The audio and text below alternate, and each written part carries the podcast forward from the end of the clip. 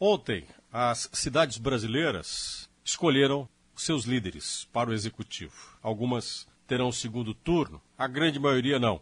Mas a escolha de um líder, quando se fala do representante público, é uma vontade de todos. Chegar ao poder, chegar à liderança, é fácil. Manter o poder e principalmente fazer a liderança ter eficiência é algo muito difícil. E se pensarmos na liderança nos ambientes de trabalho, na nossa vida cotidiana, como é que a gente descreve um líder?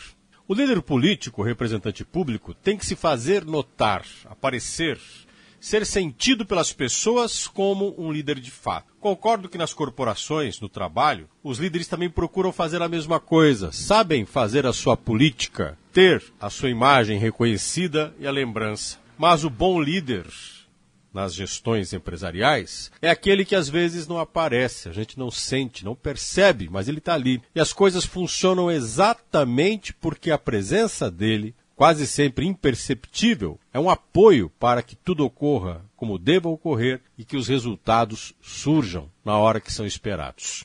Eu já tive muitos líderes nas organizações em que trabalhei e também nas organizações que trabalho. Alguns marcaram a minha memória por serem eficientes, capazes, competentes, um modelo de liderança. Tenho hoje alguns líderes que respeito muito. Mas a liderança, para mim, a que mais faz sentido, é aquela que educa no silêncio, na parceria, na observação, na correção, na orientação e também na capacidade de reconhecimento.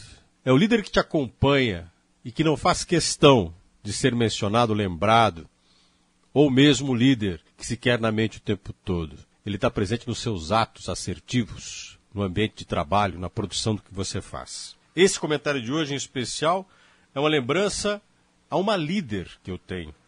Numa sociedade onde a mulher muitas vezes não atinge a liderança por discriminação, mas eu tenho a sorte de ter, se sou professor e jornalista, no jornalismo uma mestre.